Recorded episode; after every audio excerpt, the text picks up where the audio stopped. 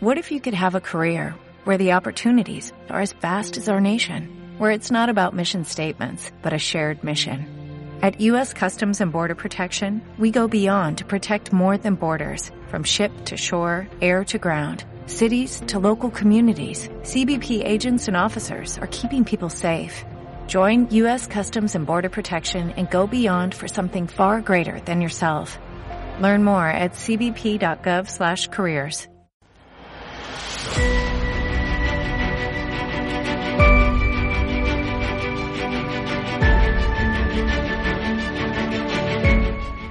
Europa de Noche, un programa de Inforadio producido por Jeff Madrid, coordinado por Gracia Espinosa Roquia y presentado por Chesk Mainzer.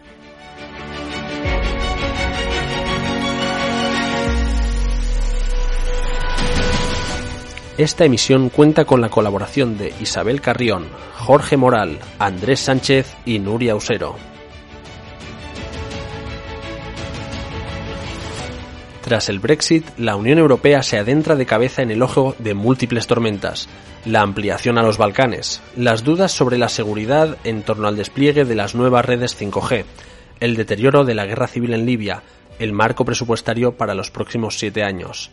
Son muchos los temas candentes que atenazan a la Comisión von der Leyen, que a los pocos meses de iniciar su mandato sigue despegando poco a poco. Y ante todo esto, ¿Está España en el meollo de la política europea? Pues es una muy buena pregunta de fácil respuesta. No. Como viene siendo ya tradición desde los años de Aznar, nuestro país se mantiene en una especie de marginación, con una postura poco clara ante los asuntos europeos, que entre falta de voluntad y años de gobierno inestables se ha hecho casi crónica. Con esto, España corre el riesgo de enquistarse en su lugar de país de tamaño medio, esto en una Europa que ante los retos globales debe encontrar su lugar en el mundo.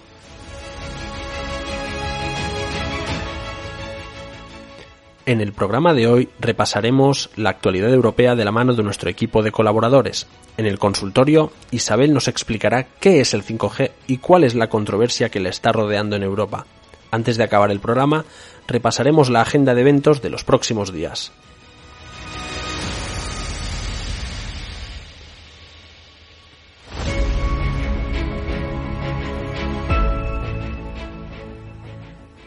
Bienvenidas y bienvenidos a una nueva emisión de Europa de Noche.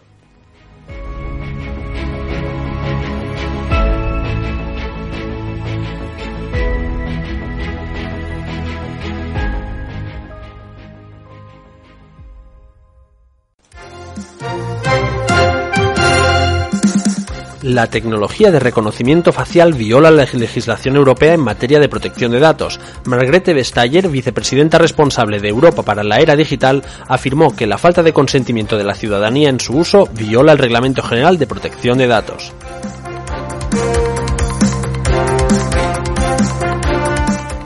Llega la nueva propuesta de método de adhesión a la Unión Europea. En una cena celebrada ayer en Bruselas, los responsables de la Comisión y el Consejo explicaron a los líderes de los estados de los Balcanes Occidentales la propuesta de nuevo sistema de ampliación para la Unión Europea.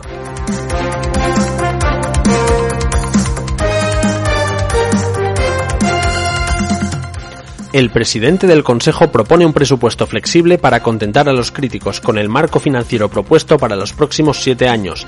Charles Michel propuso un presupuesto que minimice los recortes por el Brexit y contente a los principales contribuyentes al presupuesto comunitario.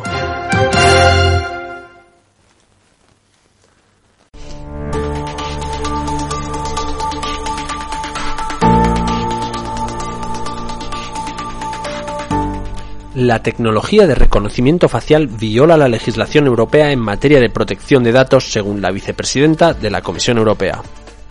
La vicepresidenta de la Comisión Europea encargada de asuntos digitales, Margrethe Vestager, declaró que la tecnología de reconocimiento facial, tal y como está planteada ahora, no tiene cabida en el marco legislativo de protección de datos.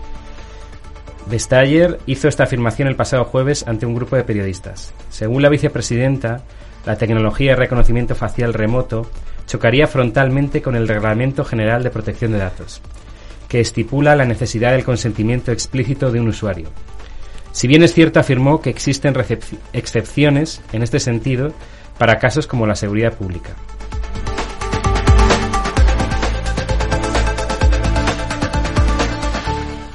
reunión entre Comisión, Consejo y líderes de los países de los Balcanes para hablar de la nueva metodología de ampliación de la Unión Europea. El presidente del Consejo Europeo, Charles Michel, actuó ayer de anfitrión de una cena con los líderes de los seis estados de los Balcanes Occidentales. En la cena, Michel les presentó el borrador del nuevo sistema de ampliación de la Unión. Según la propuesta, presentada por la Comisión y pendiente de aprobar, se podrán reabrir capítulos de negociación ya cerrados. Este punto, que era especialmente importante para Francia, permitirá evitar la entrada en la Unión Europea de estados que experimenten retrocesos en cuestiones como el Estado de Derecho y la democracia. La presidenta de la Comisión, Ursula von der Leyen, explicó que los Balcanes son una prioridad para la Unión. El pasado octubre, un bloque de tres países bloqueó el inicio de las negociaciones de adhesión de Albania y de Macedonia del Norte.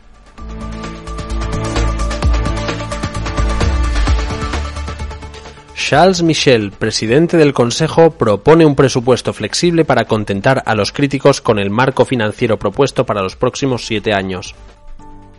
El presidente del Consejo Europeo propuso el pasado viernes una fórmula de compromiso que contenta a los críticos a ambos lados del tablero. Tras la salida del Reino Unido de la Unión, la Comisión Europea ha propuesto un recorte en el presupuesto para los próximos siete años que ha generado críticas por todos sitios.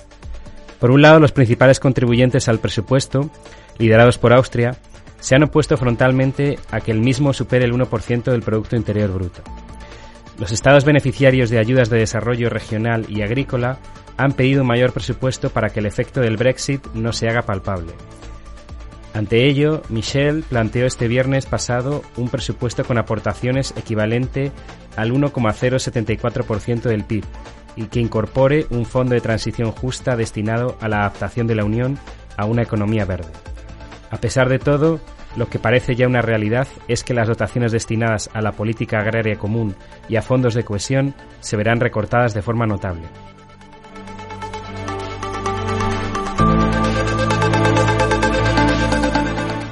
La Unión Europea lanzará una misión en el Mediterráneo para bloquear la entrada de armas en Libia. Los ministros de Exteriores de la Unión Europea han acordado este lunes crear una misión en el mar Mediterráneo para bloquear la entrada de armas en Libia, una decisión que sucede a la Operación Sofía y que contará con barcos, medios aéreos e incluso terrestres. Los 27 han acordado en el marco de la reunión de ministros de Exteriores celebrada el lunes esta nueva operación que prevé garantizar el embargo de armas, de acuerdo con lo dictado en la conferencia de Berlín. Hasta ahora, Viena lideraba la oposición a que Sofía retomara las operaciones en el mar, ante sus reticencias a que esto generase un efecto llamada para la migración.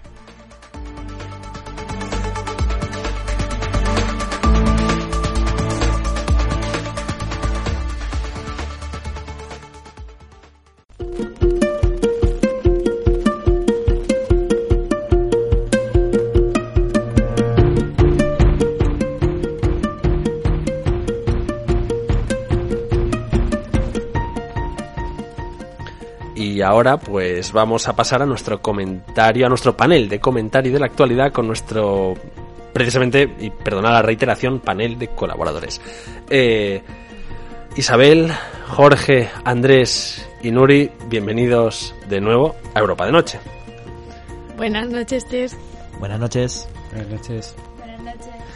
Em, normalmente, como ya sabéis y como ya saben nuestras y nuestros oyentes, solemos comentar las noticias de las que hemos hablado en la sección de titulares y noticias del programa. Pero hoy creo que puede ser interesante que hablemos de, un tema curioso de, que no hemos mencionado en, las noticias, pero que está de actualidad, sobre todo desde esta mañana, con un artículo del país, eh, que habla de la relación poco mm, bueno, eh, complicada de, de definir eh, de España y del nuevo gobierno español con el- lo que se viene conociendo como el eje franco-alemán, que no deja de ser un poco el motor político y económico de la Unión Europea. Eh, voy a daros la palabra para que para que comentéis vuestra para que expreséis vuestras impresiones al respecto. Eh, simplemente por resumir un poco el, tema para nuestros oyentes que puedan no haber eh, leído el artículo del país lo que se menciona básicamente es que el gobierno eh, ha- ante la posibilidad histórica de que España fuera uno de los que países de cabecera o un poco formara parte de ese motor político de la Unión Europea, gracias al Brexit en parte, ha decidido que no se iba a sumar a ese motor y que por otra parte iba a optar por lo que se viene conociendo como eh, la una lo que se llama una geometría variable a nivel de diplomático, optando en algunos casos por colaborar con ese motor y por otros pues buscar alianzas con países tan dispares como eh, los eh, también considerados Hungría y Polonia. panel, os dejo, os doy la palabra para que para que me expreséis vuestras opiniones al respecto. Pues nada, habrá que ver como siempre y esperar a que se desarrollen un poco más los acontecimientos, a ver cómo apuntabas tú muy bien esa geometría un poquito diferente, ¿no? En palabras de la, de la ministra, eh, y a ver cómo se acaba desarrollando. Eh, acercarse a Polonia y Hungría puede tener eh, y, supondría, ¿no? asumir una serie de contradicciones, una serie de, pues, otras valores añadidos y, y sin duda, pues vamos a ver que deben ir, supone alejarse de este, de este eje que, que solamente los tiempos, como muy bien señala también el artículo, ¿no? Eh, de, del gobierno de Aznar con, con el tema de Irak, eh, fue el único momento así en el que más o menos hubo un poco una separación. A ver ahora eh, si, si es provechoso para los intereses eh, españoles en Europa separarse de, de Francia y de, y de Alemania. Efectivamente. Em, no sé si queréis comentar algo más al respecto. Eh, Sí, eh, creo que es un movimiento un tanto incierto, por decirlo de alguna manera, ¿no? Sobre todo teniendo en cuenta eh, lo que había sido previamente la acción del gobierno de Pedro Sánchez, ¿no? Cuando fue, eh, cuando fueron las pasadas elecciones, es decir, no las últimas, sino las anteriores, en abril. Eh, lo primero que, unas primeras cosas que hizo el presidente del gobierno en ese momento en funciones fue eh, viajar a París a reunirse con el presidente de Francia para eh, reafirmar, después de su buen resultado electoral y de haber, digamos, em, en ese momento em, detenido ¿no? el avance de la extrema derecha, pues eh, reafirmar el compromiso europeísta de España donde tradicionalmente eh, se había ejercido, que es, digamos, eh, cerca de Francia, además teniendo en cuenta, lo cual también no hay que perder de, vista en ningún momento, que es tener en cuenta que en los últimos mm, tres años es el único, digamos, mm, gobierno europeo que está lanzando iniciativas que pueden estar eh, mejor o peor pensadas, pero que está lanzando iniciativas eh, para reforzar la integración europea es el gobierno francés, obviamente con todos sus eh, sesgos, que son los sesgos tradicionales de la política exterior francesa, pero lo cierto es que a día de hoy el gobierno de Macron es el único gobierno, digamos, que lanza iniciativas y piensa en una clave europea. Em, pueden estar más equivocadas o más acertadas, pero eh, esa es la realidad, porque sabemos que el gobierno alemán pues eh, vive en una parálisis permanente respecto a lo que supone Europa desde hace décadas y, no plantea nada en ese sentido, ¿no? Entonces, mm, esta iniciativa, digamos, de mm, cuestionar, por otro lado, el único la única alianza ¿no? que realmente ha eh, hecho funcionar la integración o que ha hecho avanzar la integración europea en el pasado y que es el eje franco-alemán porque eh, recordemos que otras alianzas alternativas como la que habéis mencionado eh, la época de ANAR no produjeron ningún resultado concreto efectivo en cuanto a integración europea se refiere produjeron otros resultados en otros ámbitos como pueden ser las relaciones transatlánticas pero desde luego eh, ni supusieron ningún avance claro en cuanto a la integración europea. Entonces, eh, no sé hasta qué punto esto es un paso en la dirección de más integración europea o más bien un paso en la dirección de eh, proteger, digamos, intereses nacionales en cada momento, pero que no suponga realmente ningún avance en cuanto a, la reforma de la Unión Europea.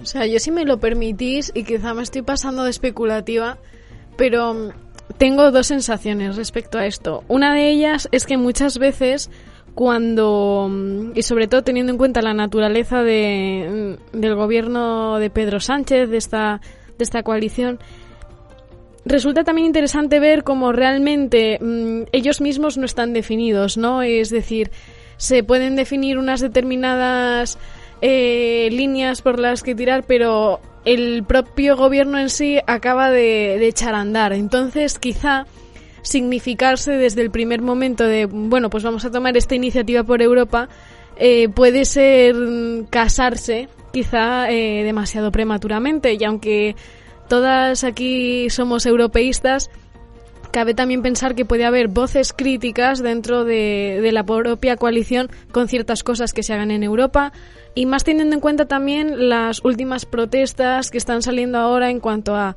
cómo va a ser la PAC y todo, mm, todo esto de, del campo español, ¿no? Entonces yo creo que el gobierno en sí quiere lavarse las manos, es decir, no, no quiere atarse, no quiere, no quiere firmar nada.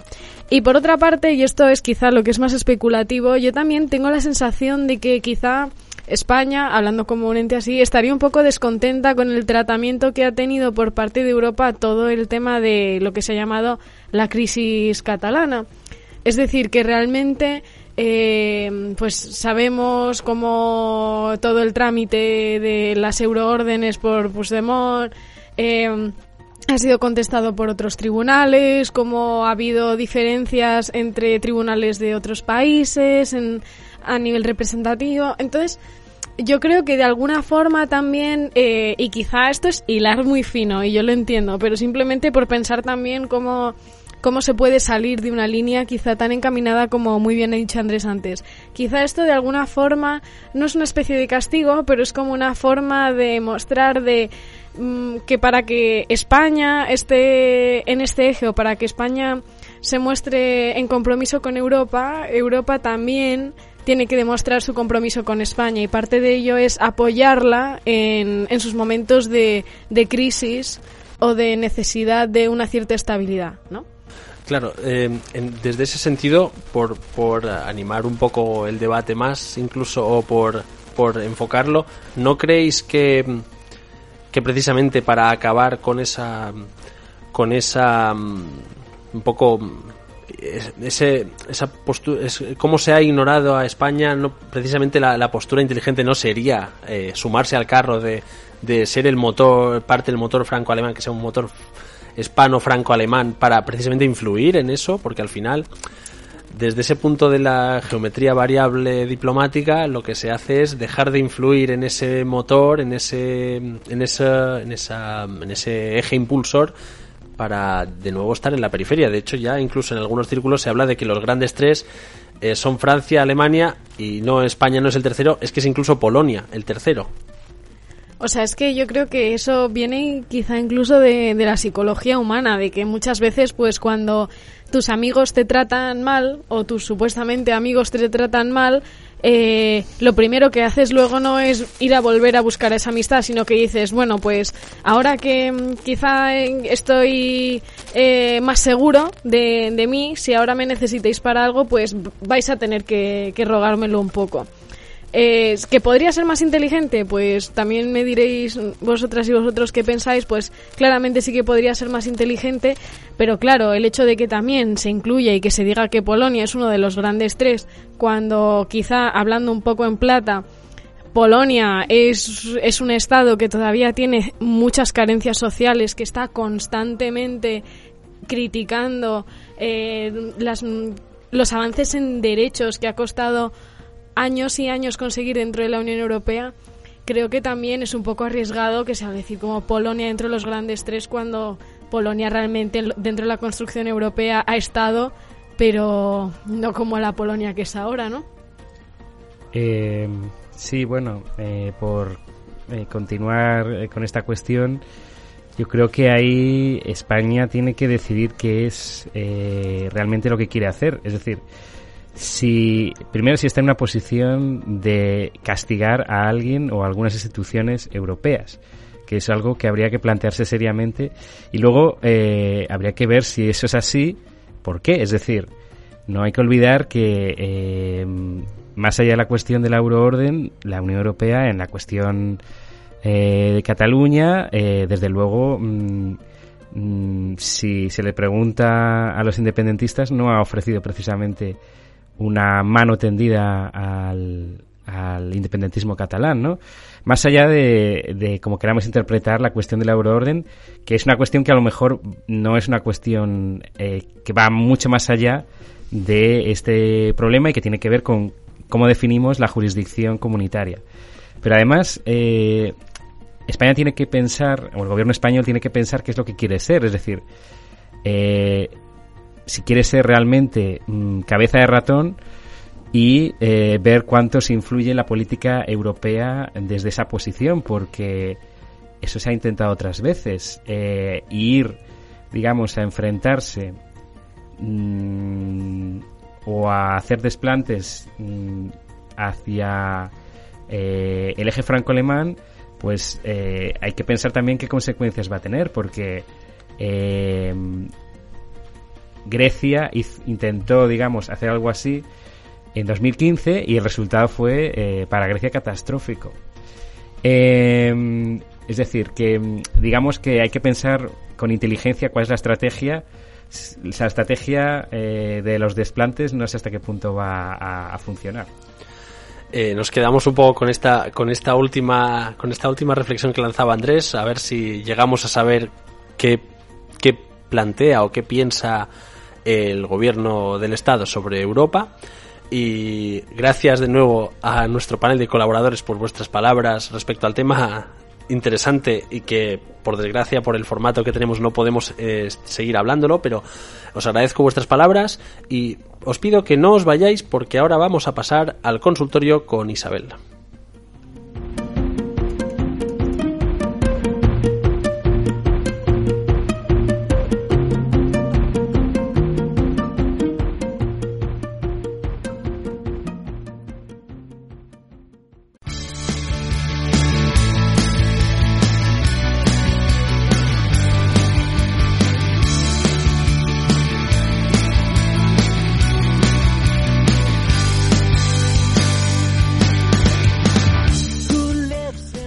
Ahora, como, como os he dicho hace unos escasos segundos, pasamos al consultorio con Isabel. Isabel, ¿de qué nos vas a hablar hoy o qué nos vas a explicar hoy en el consultorio? Pues aunque te pueda sonar extraño, vamos a hablar sobre la guerra comercial entre Estados Unidos y China por el 5G. Por el 5G. Eh, pues me gusta el tema, la verdad, porque siempre oigo hablar del 5G y digo, ¿qué es eso del 5G? Eh, ¿Qué significa cada una de las Gs? ¿Qué es el 5G? ¿Qué es el 5G? Que no es esta cosa que aparece de repente, pero si hace nada estaban con el 4G. ¿Para qué nos sirve? Eh, ¿Qué implantación tiene? Mm, ¿Para qué llega? Pues el 5G son muchas cosas. Y es una tecnología que todavía eh, faltarán unos, unos incluso décadas, eh, si, somos, si nos ponemos un poco más fatalistas, hasta que verdaderamente pase de ser algo del que se hable mucho a algo que se use mucho, que tenga una aplicación diaria en la vida de todas. Eh, pero vamos, básicamente, en un resumen así, pues muy superficial, viene a ser que haya una velocidad de, transmisión de datos increíble. O sea, mmm, estamos hablando de mucha, mucha transmisión de datos en muy poco tiempo.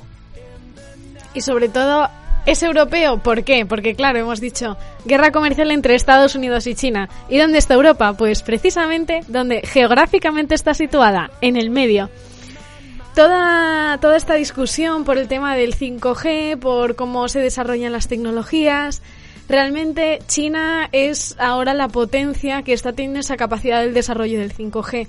Y proyectado hacia futuro, podemos entender que el manejar esas redes de 5G darían una ventaja estratégica a China sobre Estados Unidos. ¿Y por qué es Europa en este caso importante y por qué a Europa le pilla en el medio? Pues es que para el desarrollo de estas redes de 5G, China necesita de la infraestructura de fibra óptica europea.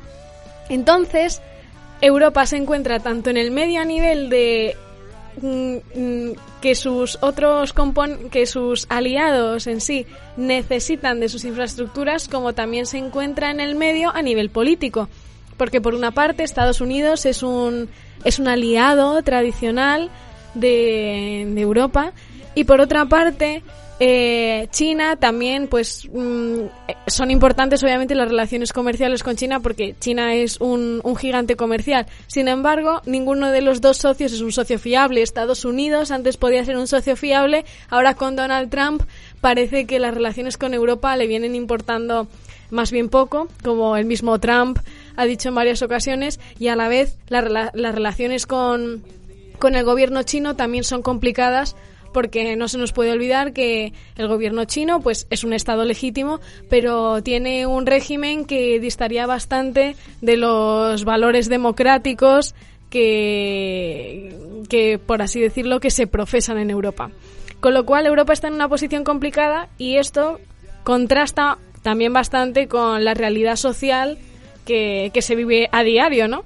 Sí, bueno, obviamente la realidad social eh, bastante diferente porque hay que tener en cuenta que primero tampoco a la, sociedad está muy interesada en, oye, me van a poner 5G, voy a ir muchísimo más rápido porque con la velocidad que hay ahora, la verdad que todo el mundo va bien, nadie se ha quejado.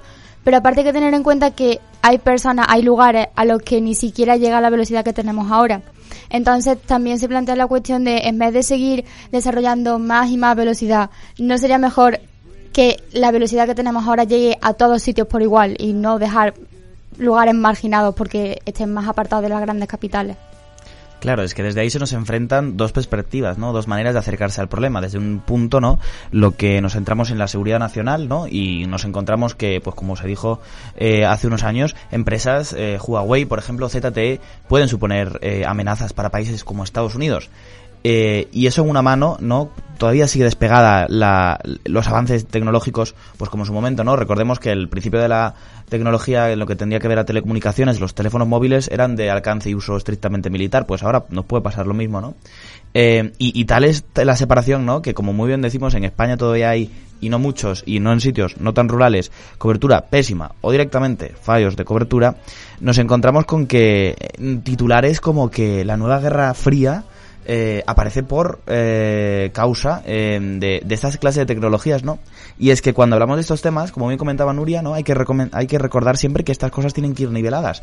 Que es que hace 20 años, 25 años, no, no existían smartphones. No, el nivel de desarrollo tecnológico era muy diferente.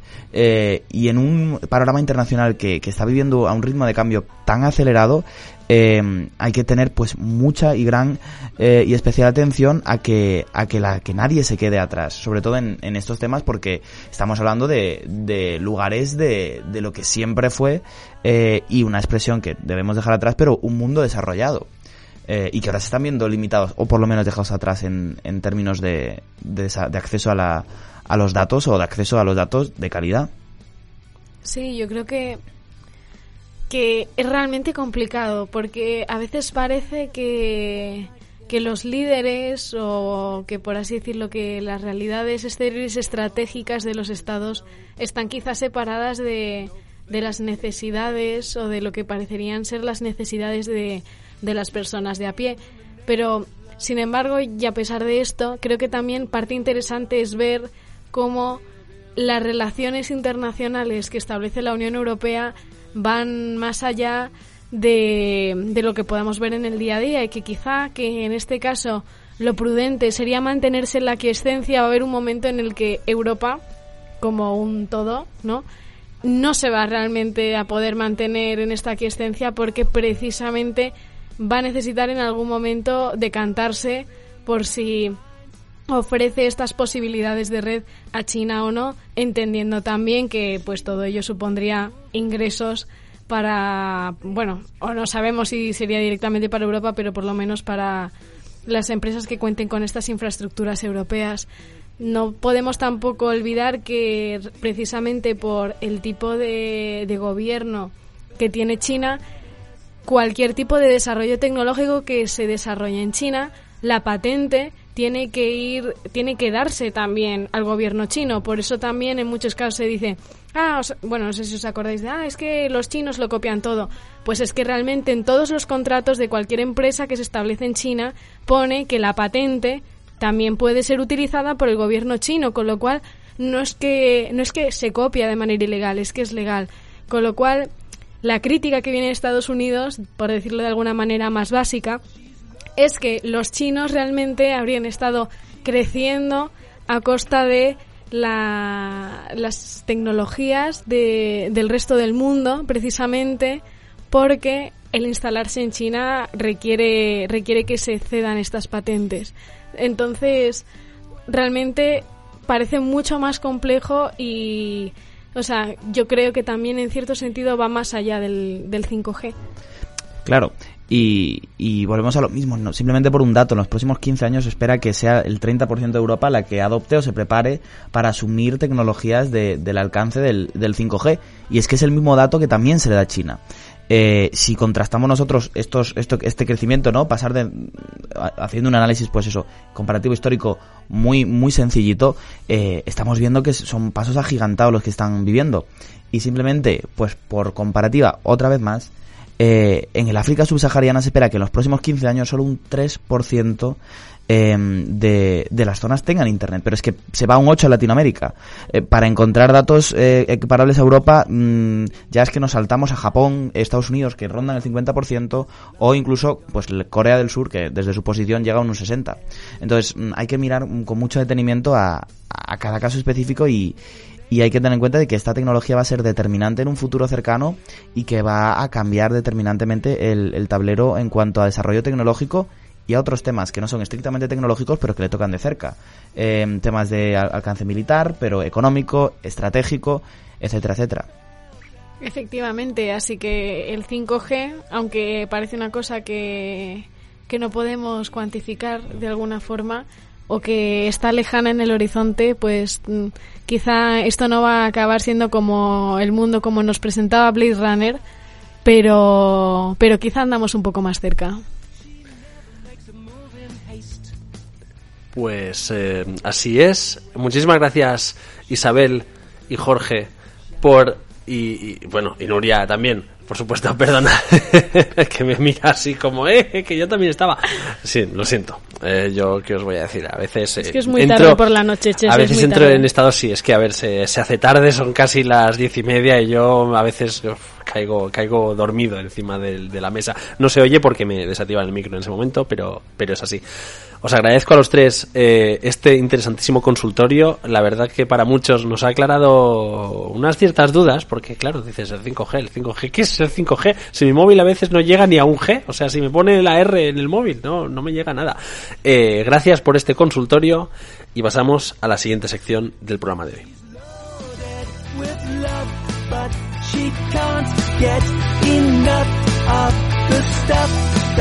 Our dreams are all made of Venus girl. She fell down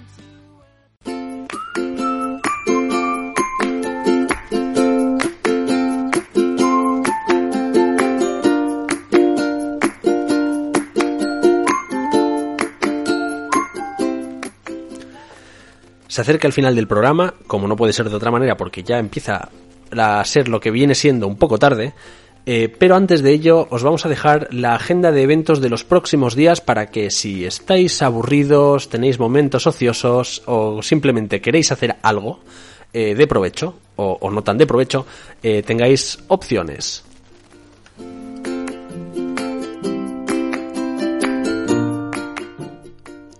Este martes 18 a las 4 de la tarde y el miércoles 19 a las 7 tendrá lugar el seminario El Retro Migratorio, una mirada desde la política hasta la sociedad civil.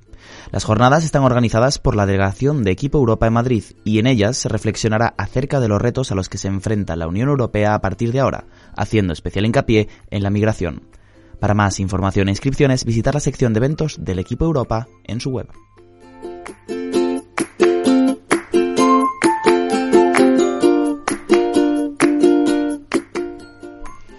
El próximo miércoles 19 de febrero tendrá lugar una rueda de prensa en la que el secretario de Estado para la Unión Europea, Juan González Barba, y el director de la representación de la Comisión Europea en España, Francisco Fonseca, presentan los resultados del informe nacional del Eurobarómetro. El evento comenzará a las 10 de la mañana en la Sala Europa de la sede de las instituciones europeas en España, Paseo de la Castellana número 46.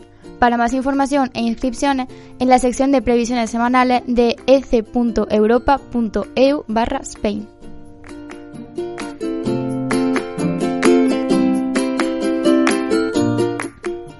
También este miércoles 19 de febrero, de 10 y media de la mañana a las 11 y media, el Programa Mundial de Alimentos de la ONU inaugura en el Caixa Forum de Madrid la exposición The Incredible Ordinary, lo increíble de lo cotidiano, que recoge testimonios de familias de refugiados sirios en Turquía.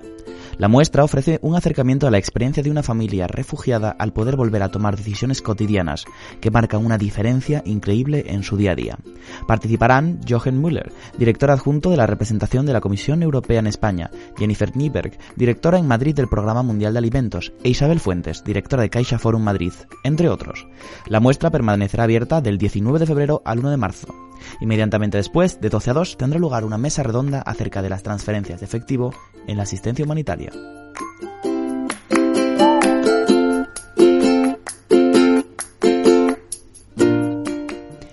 Y siguiendo con el miércoles, la Comisión Europea publicará las distintas iniciativas relativas al paquete digital europeo, que supone el primer gran hito de esta nueva Comisión Europea, en el ámbito de una de sus seis grandes prioridades políticas establecidas por la presidenta van der Leyen. Un día antes, el martes 18 de febrero, a las 11 de la mañana, expertos de la Dirección General de Redes de Comunicaciones y Tecnología explicarán desde Bruselas los detalles de este paquete de iniciativas. Para asistir, hay que ir a la sede de las instituciones europeas en España, en el Paseo de la Castellana número 46 en Madrid, y confirmar asistencia en ec.europa.eu barra Spain.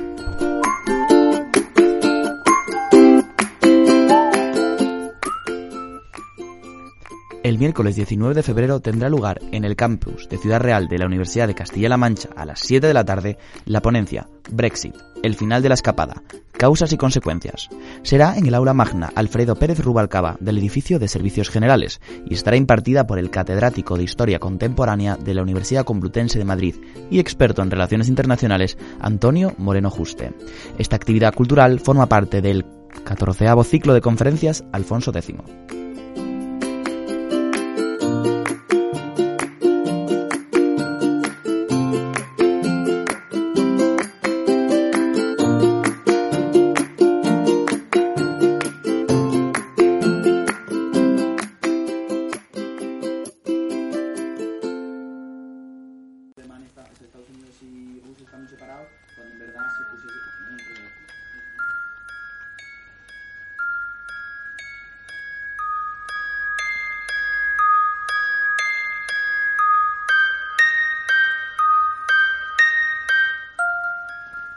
Llegamos al final de esta emisión.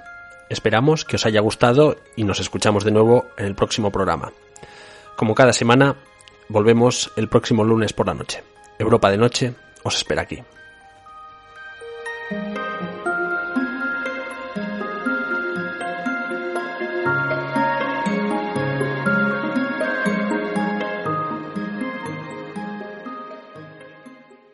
Dale más potencia a tu primavera con The Home Depot. Obtén una potencia similar a la de la gasolina para podar, recortar y soplar con el sistema OnePlus de 18 voltios de Ryobi desde solo 89 dólares. Potencia para podar un tercio de un acre con una carga. Potencia para recortar el césped que dura hasta dos horas. Y fuerza de soplado de 110 millas por hora. Todo con una batería intercambiable. Llévate el sistema inalámbrico OnePlus de 18 voltios de Ryobi. Solo en The Home Depot. Haces más. Logras más.